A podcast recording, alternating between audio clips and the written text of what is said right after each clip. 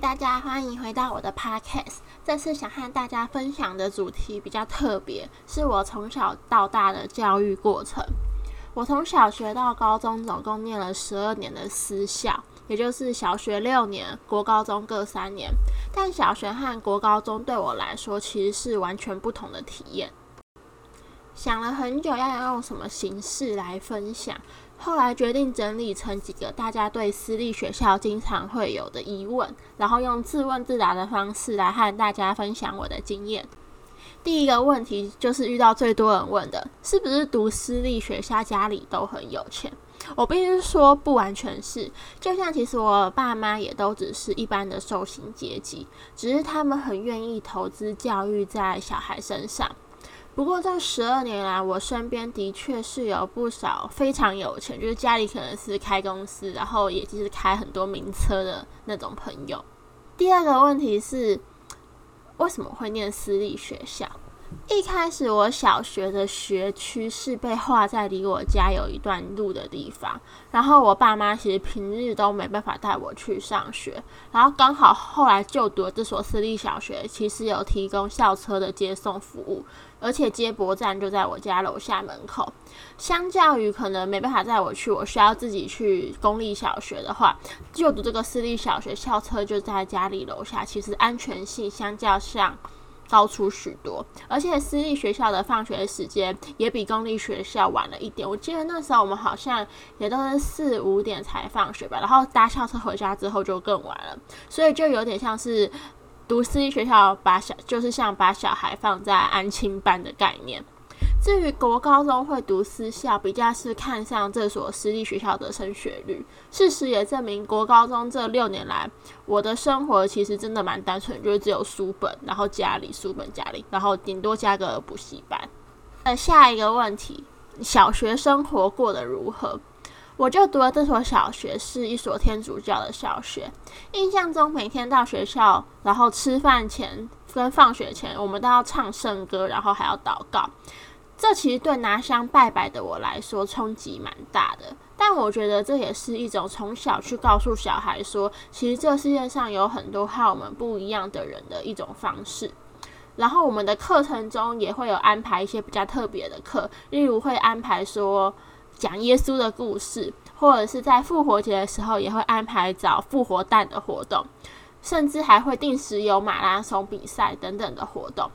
总体来说，我觉得是一个蛮适合小孩成长的地方。现在回想起来，那六年真的是很单纯，然后也蛮快乐的。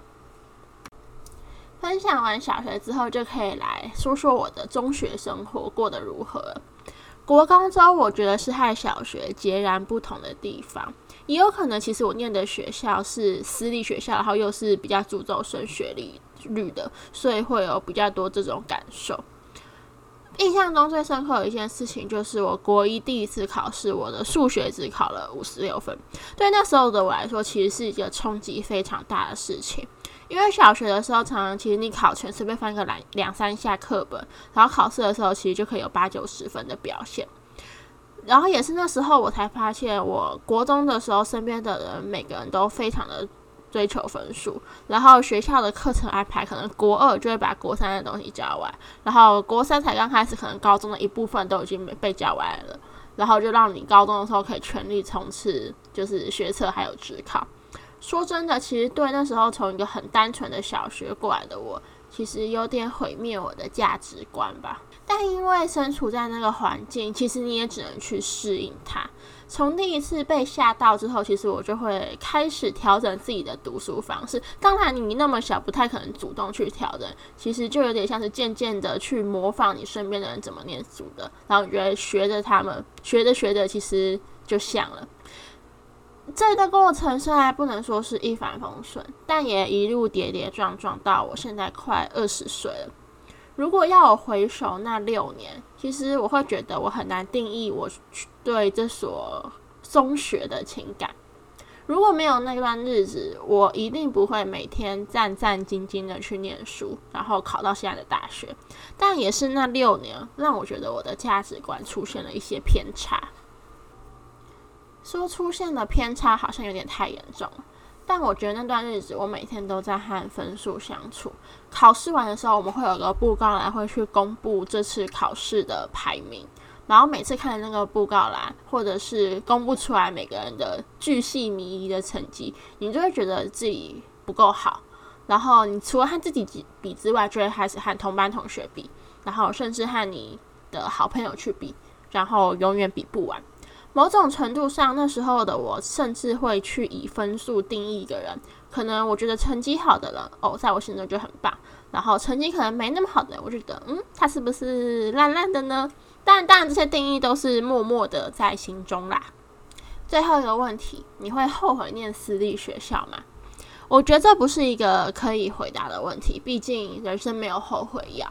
但就像我前面所说的，我觉得如果我没有过去的这些私立学校给我的教育背景，然后逼着我念书，然后让我去和别人比较，我的确没办法好好的乖乖念书，然后考上我现在这所大学。唯一会觉得遗憾的，大概就是从小学到中学之间的落差有点太大了。就像是小学有点像是一个伊甸园、快乐天堂，然后上了中学就是被丢回现实的竞争世界。那时候当然不觉得会遇到什么困难，就是一个哦换了环境，那我就要去适应新的环境。但从高中毕业后两年，现在快二十岁了，去回首看看自己那时候，真的会觉得。